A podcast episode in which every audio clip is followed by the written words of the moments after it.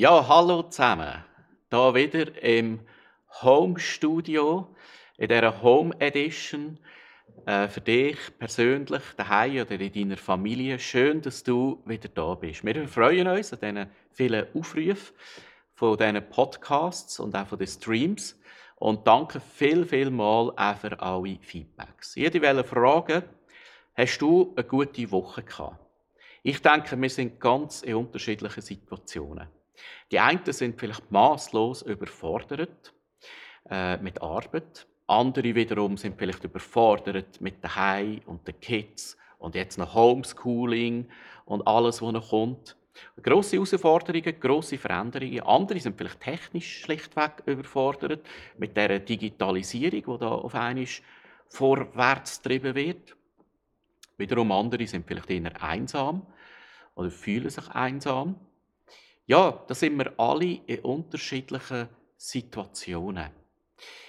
Und ich hoffe, dass der Podcast und die Message für dich, egal in welcher Lebensumstand und Situation du momentan dem bist, dass es für dich eine große Ermutigung ist. Wir haben heute einen Guest Speaker.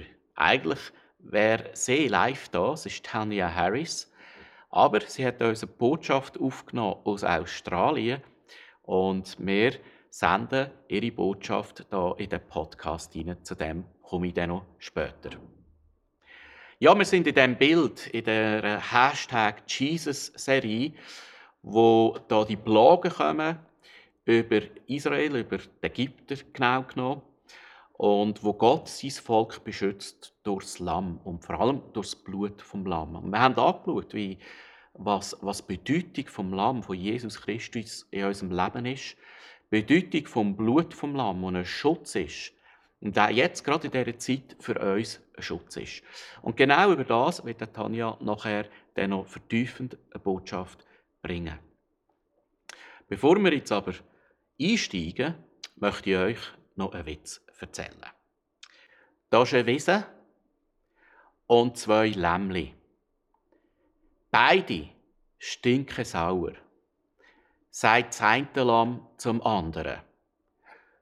Mäh, sagt das andere.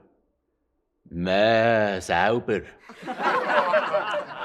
Danke viel, viel mal für die lauten Lachers von euch. Als nächstes Corona-Story. Wir haben euch das letzte Mal eingeladen, wir würden gerne jeden Sonntag oder vielleicht auch auf Telegram schauen, wie es anderen. Wie geht es anderen daheim? Wie managen sie die Zeit? Äh, haben sie Herausforderungen? Haben sie Ermutigungen? Haben sie God-Stories? Wir möchten wissen, wie es dir? Und es wäre wunderbar, wenn du vielleicht deine Geschichte mal könntest filmen, ein, zwei Minuten und einsenden. Ich glaube, es ist eine Ermutigung für alle. Und so können wir als Church Family auch besser connected sein. Jetzt sind da die ersten Stories eingekommen. Uns würde es wundern, wie geht es der Familie Wassmer? Nadia und der Ronny erzählen euch jetzt, wie sie mit dieser Corona-Zeit umgehen und wie es ihnen geht. Viel Spaß dabei. Hallo zusammen, hier sind die Wassmers. Wir erzählen euch, wie wir es so ein bisschen erleben daheim ich erzähle zuerst kurz von mir. Ich bin jetzt quasi 24 Stunden 7 mit dem Kind äh, zusammen. Das ist manchmal ein anstrengend und herausfordernd. Wir haben ja noch sehr kleine Kinder. Ich bin aber auch froh, dass ich kein Homeschooling machen muss oder so etwas. Und trotzdem ist es mega cool, wie die Kinder irgendwie ja, jetzt mega schön zusammen spielen und Spass haben zusammen. Wir sind auch schon in der Nachbarschaft Briefe verteilen, dass wir für die Leute Einkäufe erledigen oder so. Und dann, als wir den Brief abgelassen haben, hat Timo gerade noch gebetet. Und das habe ich mega cool gefunden, so etwas zu erleben, was wir vielleicht sonst nicht gemacht hätten. Ja, wie Nadja gesagt hat, das ist äh, sicher nicht nur für uns eine herausfordernde Zeit, aber ich würde sagen, jetzt für mich persönlich ist es die Zeit, wo ich am meisten gewachsen bin in meinem persönlichen Glauben. Und wir auch als Familie zusammen wahrscheinlich am meisten gewachsen sind. Und gerade jetzt das neue Gefäß, das sich hier jetzt eröffnet hat mit dem Pray Together, das ihr online gestellt habt, danke, danke viel, dass ihr das ermöglicht habt. Das, ja, das probieren wir jetzt wirklich jeden Abend einfach jetzt gerade aus unserer Ehe oben, das so zu etablieren und das so weiterzuziehen. Ja, und was auch mega cool ist, finde ich, wenn man kleine Kinder hat und mal nicht auf Zeit muss am Sonntagmorgen pünktlich dort sein, gehen Kinder einchecken. Man kann einfach am Sonntag gemütlich nach einem feinen Familienmorgen noch im Pischi oder Trainer bei uns aufs Bett chillen und dann äh, schauen wir, was Gogo und der Schuh uns zu erzählen haben. Und die Kinder finden es mega les und wir basteln nachher etwas und nennen da den Challenge teil und es ist mega cool, dass man mal einen Gottesdienst wirklich so als Familie feiert und das nicht jetzt in dem Sinn einfach am ICF Kids abtritt. Und ja, wir haben Spaß und wir hoffen, dass vielleicht das auch nach der Krise wieder mal möglich wird dass man so online kann mal daheim als Familie zusammen Gottesdienst feiern. Was für eine coole Geschichte von Wasmers. Uns würde es mega interessieren, wie es dir geht. Und es muss nicht spektakulär sein. Es kann einfach so deinen Alltag zeigen. Vielleicht bist du selber herausgefordert oder du hast etwas mit Gott erlebt. Du hast eine super Familiengeschichte. Uns ist es wichtig, als Church Family zu verbunden zu sein. Bitte schick dich uns einen Clip ein oder schreib uns deine Geschichte, wenn du nicht auf einen Clip möchtest. Von dir persönlich, deinem Partner, als Familie, wo immer, in welchen Lebensumständen du auch immer bist. Schick uns das an die Infoadresse oder eine folgende Nachteilnummer, die du hier einblenden siehst. Du kannst einfach ein WhatsApp-Videoclip schicken, ein, zwei Minuten und die Sache ist geritzt. Und wir würden das gerne in einer Form publizieren, sei es hier auf dem Podcast oder auf Telegram. Apropos Telegram. Vielleicht bist du, wie auf dem Bild siehst, da auch momentan so ein bisschen in deinem eigenen Böckchen oder äh, in deinem Haus und wie so ein bisschen gefangen. Da ist es doch gut, wenn wir immer auf dem neuesten Stand sind und immer wieder sehen, was für äh, Sachen gestreamt oder podcastet oder was für Infos kommen. Lad dir unbedingt die App ab. Telegram, das ist für uns ein neuer Kommunikationskanal. Dort werden wir immer alles drauf tun. Da bist du immer der Erste, der alles weiß. Einfach Telegram auf der App abladen und dann den Channel ICF Mittelland anwählen. Im Weiteren hast du eine Not, bist du herausgefordert, möchtest einfach vielleicht wieder mal mit jemandem ein bisschen schwätzen oder äh, brauchst Hilfe, jemanden, der geht einkaufen Melde dich unbedingt auf unsere Infoadresse. Wir würden dich gerne unterstützen. Wie du dir vielleicht kannst vorstellen sind unsere Angestellten nicht wirklich ausgelastet und wir würden gerne einen Dienst in der Kirche machen. Ungeniert melden, wir sind gerne für dich da. Als nächstes Pray Together. Ich glaube, es ist unglaublich wichtig, in dieser Zeit zusammenzustehen im Gebet. Und morgen Morgen von 9 bis 10 streamen wir wieder live streamen. Wir persönlich hier im Team erleben das als eine unglaublich starke Zeit. Wir sagen uns einmal, selbst wenn keiner mitmacht, wenn keiner zuschaut, wir haben eine gute Zeit gehabt und wir gehen total erfüllt heim. Ich möchte dich herzlich einladen. Bis dabei morgen beim Pray Together von 9 bis 10. Du kannst auf folgenden Kanal kannst du dabei sein. Auf Facebook, Instagram und YouTube. Bitte, bist dabei und du kommentieren. Schreib uns vielleicht heute vorgängig noch Gebetsanliegen äh, auf unsere Infoadresse, äh, dass wir ganz konkret und spezifisch beten können. Ich habe so Freude, wenn zum Beispiel Unternehmer, KMUs oder Leute aus der Pflege uns sagen, wo ihr Anliegen ist, für was wir beten können. Dann können wir eben nicht nur pauschal, allgemein beten, sondern ganz konkret. Und darum möchte ich dich einladen, äh, bis aktiv dabei. Ich glaube, es gibt nichts Besseres äh, in, der, in dieser Zeit, als zusammen einzustehen im Gebet. Und ich glaube, da wird es etwas tun, nicht nur in unserer Region, sondern vor allem auch in unseren Herzen. Herzliche Einladung bis morgen um 9 Uhr. Ja, und dass auch wir unsere Unkosten können zahlen können in dieser Zeit und sogar auch vielleicht noch Leute unterstützen, die momentan auch in Bedürfnis und Not haben, sei es mit Foodbag oder sonst irgendwelchen Support, äh, erzählt euch jetzt Gogen etwas zu den Kollekten. Ja, wir haben jetzt gerade ähm, Filmis gemacht für das Kids-Programm am Sonntag und ich habe mega Freude an dem, dass wir es so machen können, dass wir immer noch etwas können für Kinder und Familien, gerade jetzt in dieser Zeit, wo wir nicht mehr Celebrations machen können.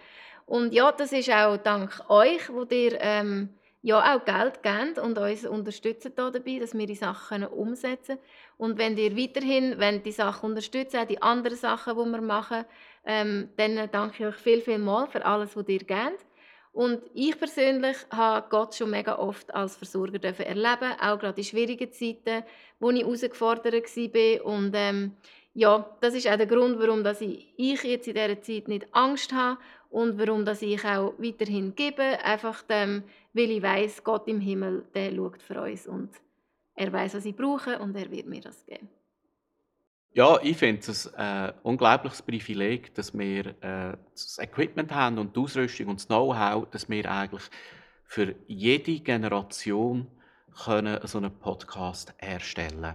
Und das ist nur möglich, dank deiner Treue in den letzten Jahren. Haben wir das auch anschaffen, auch das Know-how anschaffen. Und wir bekommen so viele positive Feedback Feedbacks über, speziell von Families, die jetzt zum Teil sehr schmal anfangen, daheim Gottesdienst machen. Und es ist eine riesige Chance, äh, einfach Gottesdienst, Celebrations in den Häusern zu haben. Und es ist eine mega Bereicherung für diese Families. Danke viel, viel mal auch von meiner Seite an dieser Stelle für deine treue Unterstützung in all diesen letzten Jahren.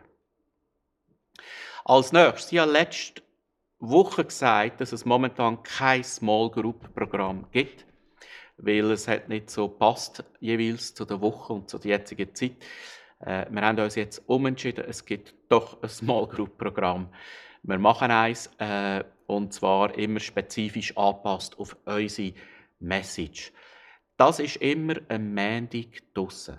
Und noch etwas an alle Small Group und Group und Ministry Leiter.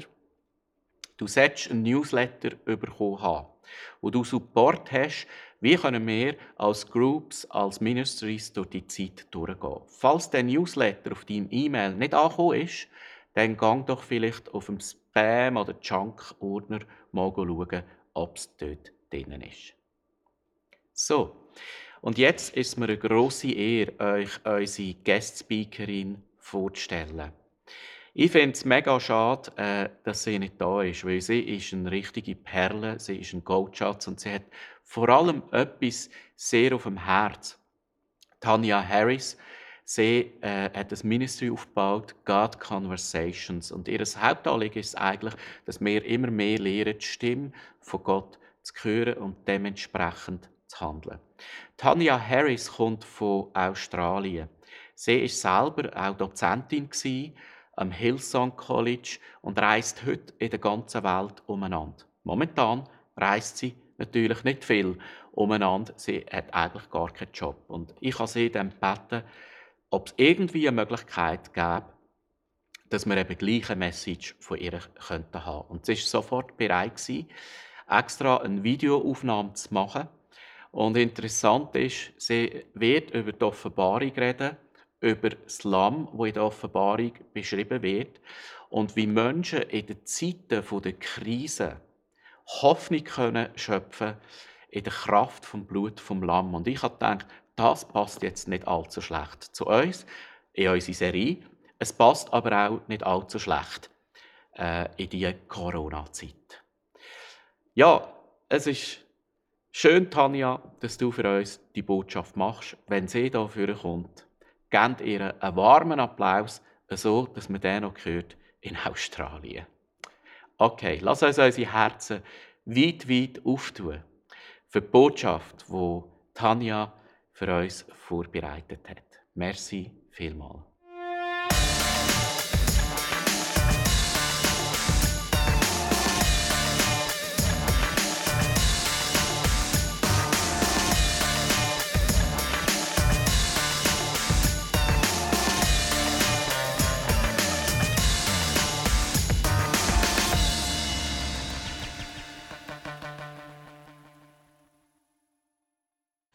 Guten Tag, ICF Mittelland. It's so wonderful to see you on the screen.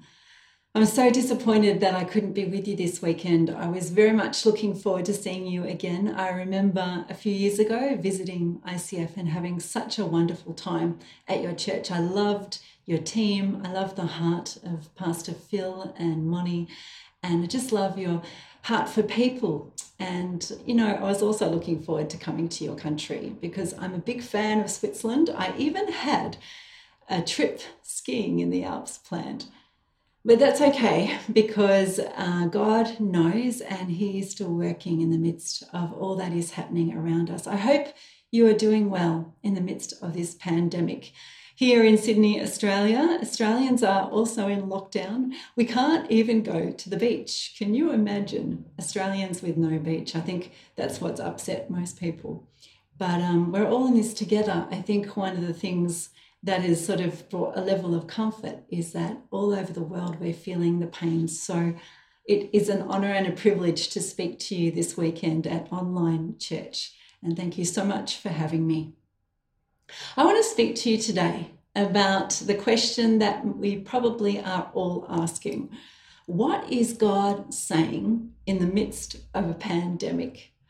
You know, my ministry, God Conversations, is all about equipping people how to recognize and respond to God's voice. And I'm so passionate about this because I know that our God is a talking God and that He has something to say in our midst. He has something to say to us universally, but He has something to say to us individually. This is a God who knows us and wants to talk to us. So that's what I want to talk to you about today. And the way we're going to do that is we're going to look at how God spoke at another time of crisis in history and what He said. We're going to look at a God conversation that comes directly out of the Bible. In fact, the last book of the Bible. This was a time of crisis for the people of Asia Minor. And we're going to look at what God said in those times and see how it applies to us. Well, what was happening in the first century? It wasn't a time of pandemic, but it was a time of persecution. The early church was just growing, it was still young and fledgling. But then what happened is that the emperor, probably a man called Domitian, came into power in, in charge of the whole Roman Empire. And he didn't like the Christians and he began a empire-wide form of persecution. And it was horrific. Waves of fear went throughout the empire. In fact, he had already started executing people. Some people in the churches had already been martyred for their faith.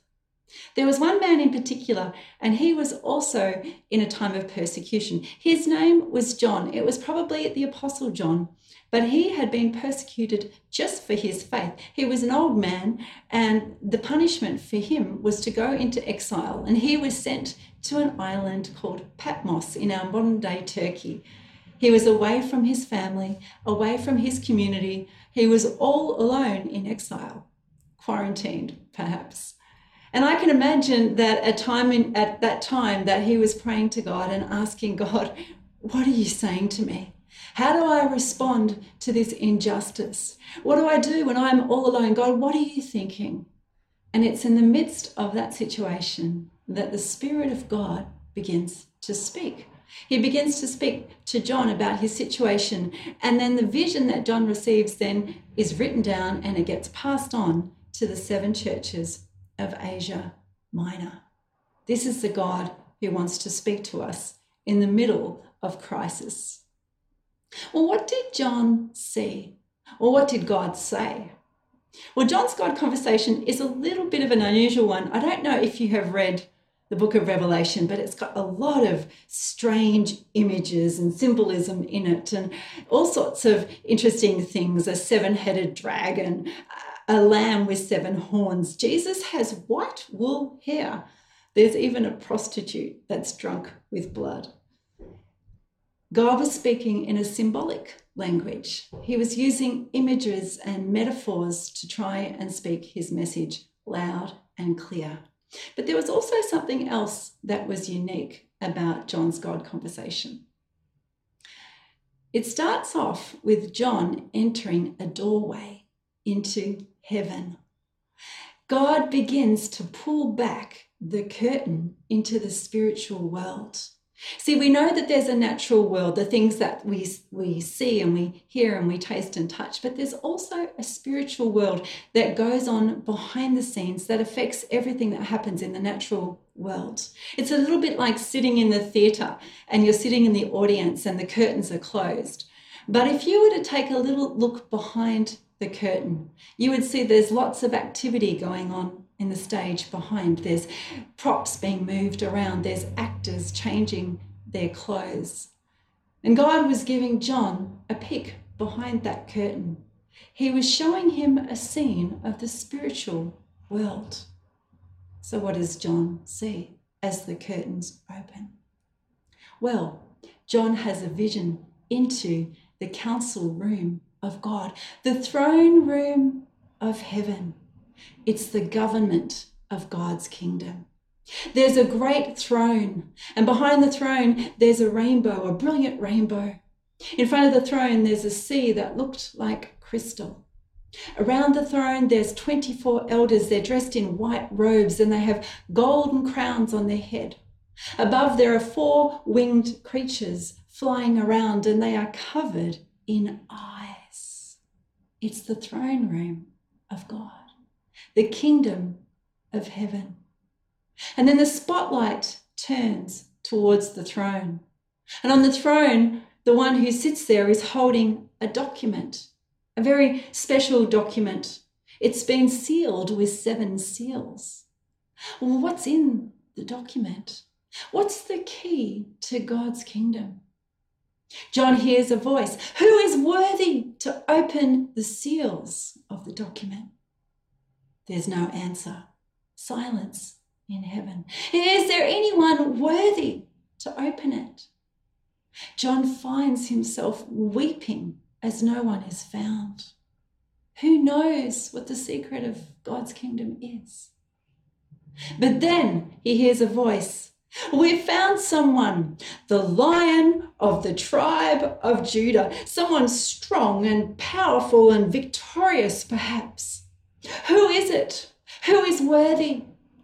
And then as he looks to the side of the stage, what does he see? Huh? What is it?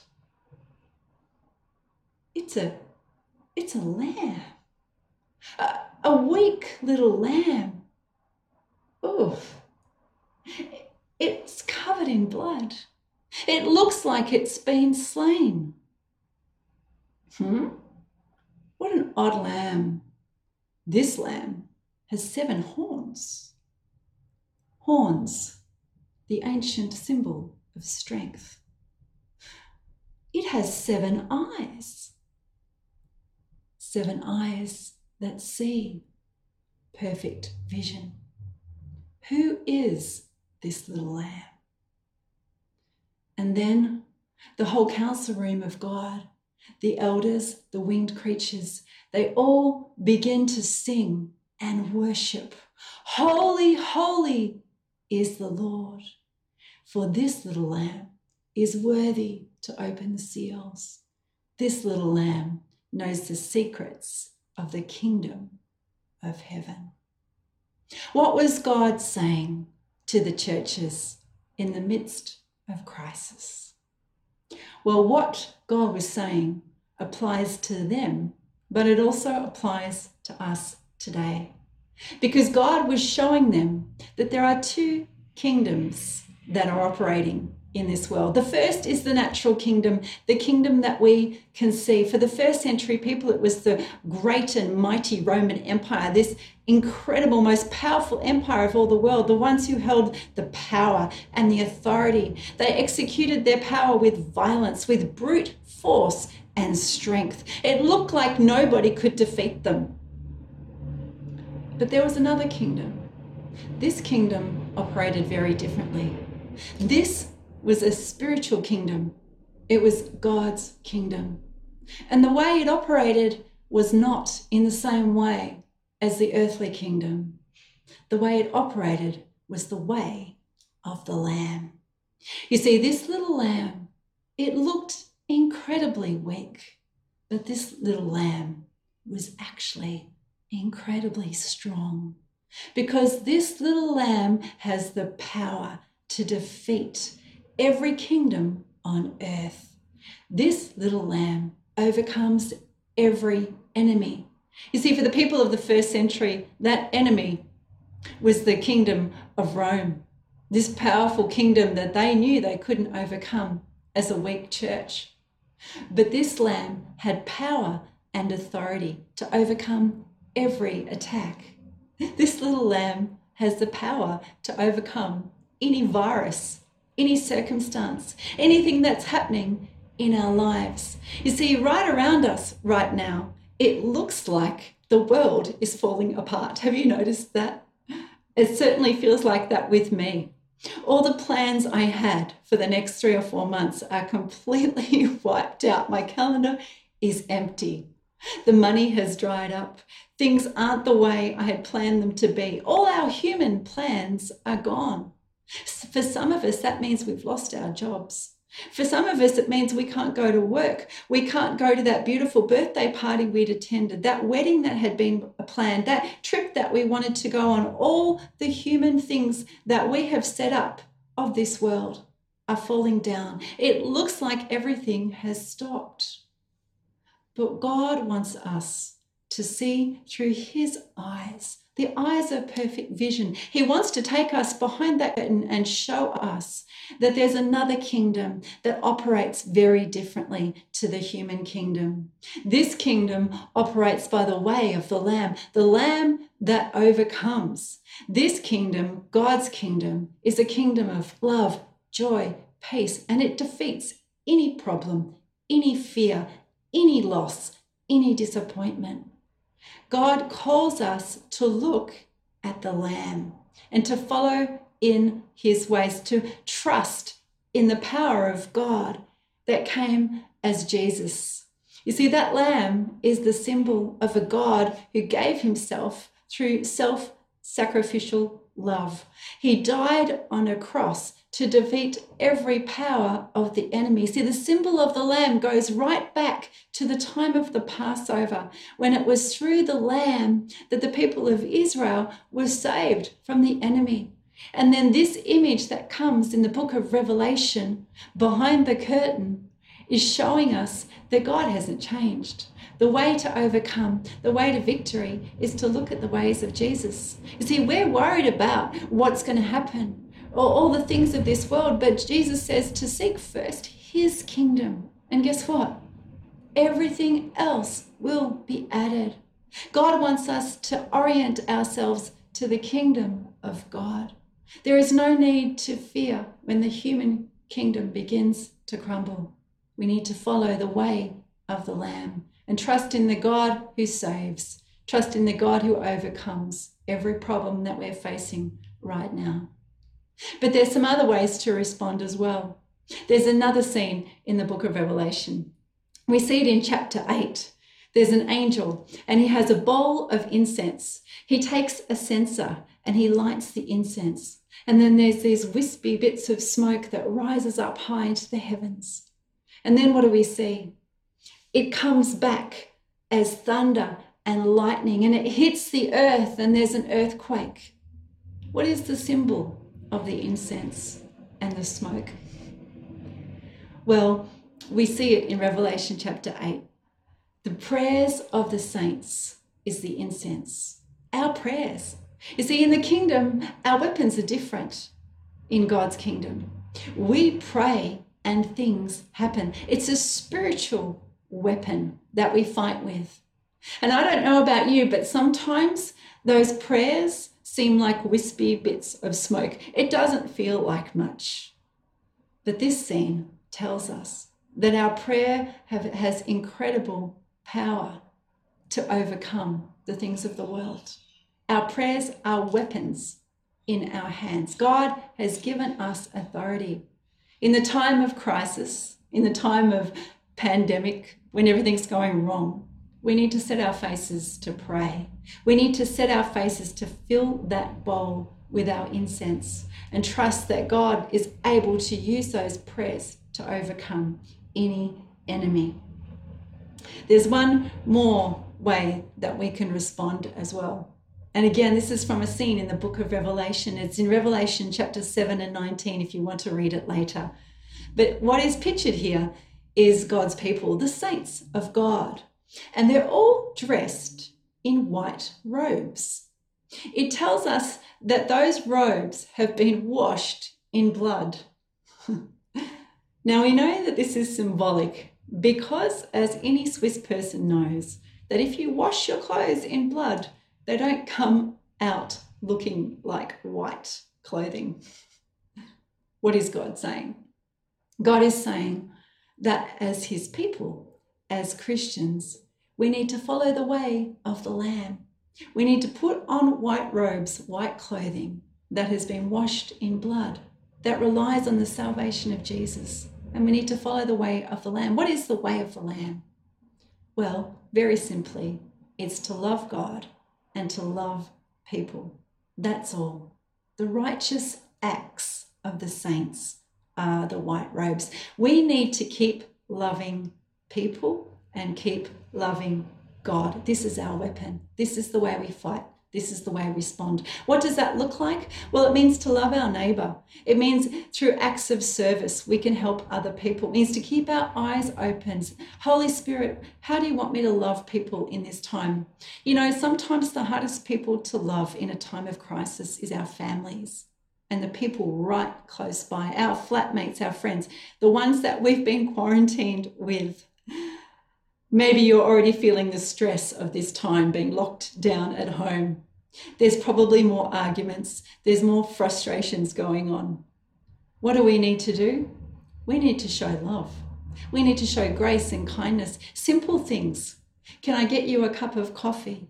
Can I help you with that? We need to be thoughtful of others, looking out for people who are struggling, but also loving those that God has put us with. This is a time to robe ourselves with the righteous acts of the saints.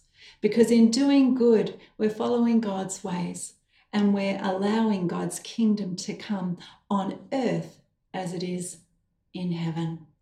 You know, the first century church did this. They heard these words and they acted on them.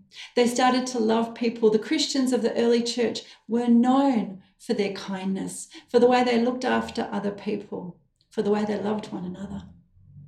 And the story goes that because of what they did, God's kingdom began to reign in power and authority over their world. The powers of the brutal Roman Empire were overturned. See, God's power is stronger than any earthly kingdom. But there's more. You see, God doesn't just want to speak to all of us together. God's Spirit was given to each one of us to help us in our individual lives. When Jesus was on the planet, he said to his disciples, I'm going to leave. I've been with you for three years. You've heard my voice, the voice of God among you. But now I've got to go. But don't worry because I'm going to send you my spirit. And my spirit's going to do two things. You can read his words in John chapter 14, verse 26, and John chapter 16, verse 13. My Spirit's going to remind you of everything that I've already taught. My Spirit's going to remind you of the truths of salvation, the fact that God is love, all of the things that are written in the scriptures. My Spirit's going to remind you of what I've already taught. But there's more. I've got so much more to say to you, but I can't tell you everything right now. But you're going to face situations in life that you're not going to know what to do. But don't worry, because my spirit's going to go with you wherever you go, and my spirit's going to speak to you about things to come. And on the day of Pentecost, those promises were fulfilled. God's Spirit was poured out on all people in Jerusalem that day. But His Spirit is also for us, not just for those people, but for the generation to come and the one after that and the one after that right down to the 21st century in our day, in the midst of a coronavirus crisis. The Spirit is here with us, everyone who chooses to follow Jesus, to remind us of the things that Jesus taught, or those truths that we have in the scriptures, the truths of who God is, the foundations of our faith. but his spirit was also given to speak about the things to come, the things in our lives right now, the, the challenges we're facing in our individual situations. God wants to speak wisdom and truth to you. A friend of mine, his name is Rick, he came to Australia a few weeks ago on a ministry trip. But while he was here, the borders closed.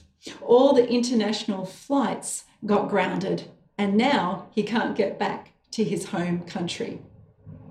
Can you imagine? He doesn't know how long he's going to be here. His wife and all his children are over in the States where his home is. So, what does he do?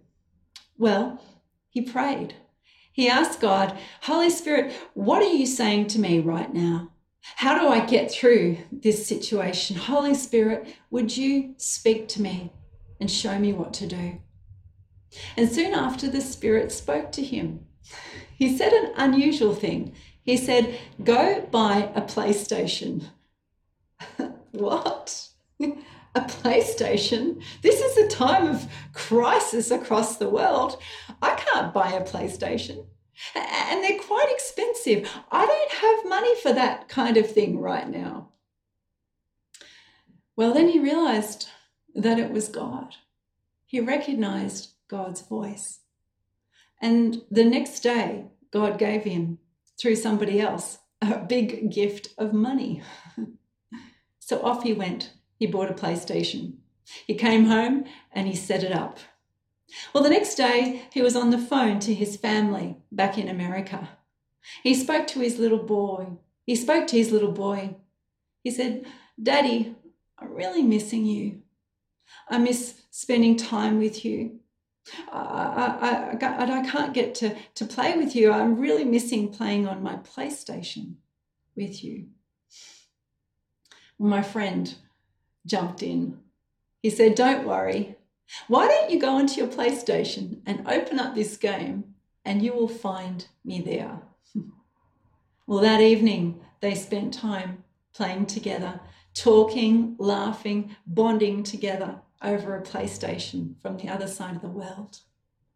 God cares about us deeply, personally, and intimately. He cares about a father who's missing his children. He cares about a family that's split up across the world. He cares about that person who's all on their own right now. He cares about the person who's unemployed and running out of funds. He cares about the one who's concerned about their security and what's going to happen next. He's scared about the one who doesn't want to get sick. The Spirit has something to say to each one of us. So, can I encourage you during this time of pandemic to start to really ask God, to seek God, to follow the way of the Lamb, to open up your eyes to the kingdom of God that operates, that is greater than any human kingdom, that is greater than any crisis we're facing right now. See the Lamb that was slain. Make a choice to follow his ways, to lay your life down in loving sacrifice for others to perform those righteous acts of the saints, to clothe yourself in white robes, and then to spend that time in prayer, to ask God for the things that you need, to seek first His kingdom, and to believe that everything will be added, and then to listen to what the Spirit is saying to you. See, our God is incredibly strategic. Our God is powerful. Our God is close. Our God is a God who speaks into every situation. And let me tell you, He hasn't stopped working. No matter what is happening around about us, He is with us, talking to us, working on our behalf for His good purposes, so that He'll be glorified, so that His kingdom will come on earth as it is in heaven. Let me pray for you. Father, I thank you that we have the key to the kingdom. God, I thank you that you have opened our eyes to see what you are saying in the midst of this pandemic. God, I thank you that you have perfect sight, that you see everything that is happening. God, all of the changes in our world, all of the chaos, all of the turmoil. But God, you also see what is in our hearts the questions that we have, the concerns, the worries, and the fears. So, God, I want to pray now for every person who is listening behind this screen. Holy Spirit, I pray that you will speak your truth, your words of life into every person's situation. God, give us ears to hear what your Spirit is saying. Give us eyes to see what your Spirit is doing. You do not stop working. And God, our heart is that during this time, oh God, that your kingdom will come on earth as it is in heaven. That we may stand around that throne like the elders and the winged creatures singing, Holy, holy, holy is the Lord, and worthy is the Lamb that was slain. Jesus, we give you glory and we thank you for your presence with us. In Jesus' name, amen. Amen. It's been a wonderful privilege to speak to you today. I, I give you God's blessings and love from Australia. Take care, stay safe. Ja, das die Message von der Tanja. Danke vielmals, Tanja Harris. Es hat mich persönlich sehr angesprochen. Auch das Bild, das sie erzählt von dem Räucherwerk oder von dem Weihrauch, der emporsteigt, die Incense, wie es heißt auf Englisch, wo emporsteigt und eigentlich steht für das Gebet der Gläubigen. Und wir haben gesehen, in dieser Zeit vom Domitian, äh, von der Offenbarung, wo die geschrieben worden ist, wo Verfolgung war, wo Krisenzeit war, etwas haben sich Christen daran orientiert. Sie haben gewusst, wenn wir beten, wenn wir anbeten, wenn wir Gegenwart von Gott suchen, im Gebet, ist es so wie ein Räucherwerk, das emporsteigt. Und ich möchte dich jetzt einladen für einen Austausch über die folgenden drei Fragen. Erstens, welchen Stellenwert hat das Gebet in deinem Leben? Ist nicht so, dass oft das das ist, wo zu kurz kommt oder da, wo wir oft zuerst streichen. Und gerade jetzt, wenn vielleicht du auch ein eine entschleunigte Zeit hast, möchte ich dich einladen, setz dort einen grossen Fokus, damit nicht anders dein Herz einnimmt. Welchen Stellenwert? Welchen Stellenwert möchtest du vielleicht dem Gebet auch geben, jetzt in dieser Zeit, dass dann nach Corona das wie etabliert ist in deinem Leben? Eine einzigartige Chance. Zweite Frage. Glaubst du, dass das Gebet wie ein Räucherwerk zum Himmel emporsteigt und zur rechten Zeit erhöht wird? Das ist ein wunderbares Bild, das uns zeigt, unsere Gebete die steigen zum Himmel und es ist nicht mehr in unserer Hand, äh, unser Job ist es, Gott anzubeten, zu bitten, in der Fürbitte einzustehen, speziell auch jetzt gerade in dieser Zeit. Das ist unser Auftrag, das ist unser Job als königliche Priester. Und dann steigt es zum Himmel und es ist nicht mehr in unserer Hand. Ein wunderbares Bild. Aber wir dürfen wissen, es kommt zu Gott, es kommt bei Gott an und Gott macht etwas daraus. Ich stelle noch fest, dass sich manchmal die Umstände gar nicht verändern und wir zweifeln daran, das Gebet überhaupt Wirkung hat, ob, ob es überhaupt bringt. Aber was ich am meisten feststelle, bei mir persönlich, aber auch bei Leuten, äh, die von ihrem Leben erzählen, immer wieder höre, ist das Gebet oder die Zeit der Gegenwart vor allem bei mir etwas verändert, in meinem Herz etwas verändert, in meinem Denken etwas verändert, die Art und Weise, wie ich die Sachen anschaue, etwas verändert. Und manchmal, logisch, kann Gott übernatürlich einwirken und wir beten und instant am anderen Tag ist eine Gebetserhörung. Auch da gibt es. Aber ich glaube, wir müssen es unabhängig machen von dem, sondern einfach, wir machen unseren Job, wir sind gehorsam und Gott macht seinen Job. Dritte Frage. Was nimmst du dir für dein Gebetsleben vor? Es ist für die einen oder anderen von uns jetzt wirklich eine Zeit, wo sich das Leben entschleunigt. Und es kann mega Segen sein. Was möchtest du dir vornehmen? Was möchtest du etablieren, wo dann soll sein, wenn Corona vorbei ist, wo du wie etabliert hast? Ich glaube, es ist eine riesige Chance, dass wir jetzt Neues etablieren können. Es ist eine riesige Gefahr, da hat der Pascal vor letztes Mal geredet, dass auch negative Einflüsse äh, uns einnehmen. Ich möchte dich ermutigen, das Beste, was wir machen können, ist Gebet. Und vielleicht hilft es dir, wenn du live morgen einfach dabei bist, ein Pray Together, du kannst es im Nachhinein noch schauen, oder am Mittwochabend, halb acht bis halb neun. Ich glaube, es hat eine mega Power. Bist unbedingt dabei. Oder such anders Wege, wie du die Räucherwerke zu Gott kannst steigen lassen. So, das wäre es Merci viel, viel mal fürs Zuschauen, fürs Zuhören. Äh, vielleicht nimmst du noch ein bisschen Zeit zum Austausch in den Small Groups, in den Families oder hörst noch ein paar Worship-Songs. Ich freue mich auf den nächsten Sonntag, auf Ostern und schon mal eine Voranzeige. Besorgt dir doch noch ein bisschen Wein oder Traubensaft und Brot. Wir probieren irgendwie ein virtuelles Abendmahl zu feiern. Hab's gut, du und deine Familie. Gottes Segen. Tschüss.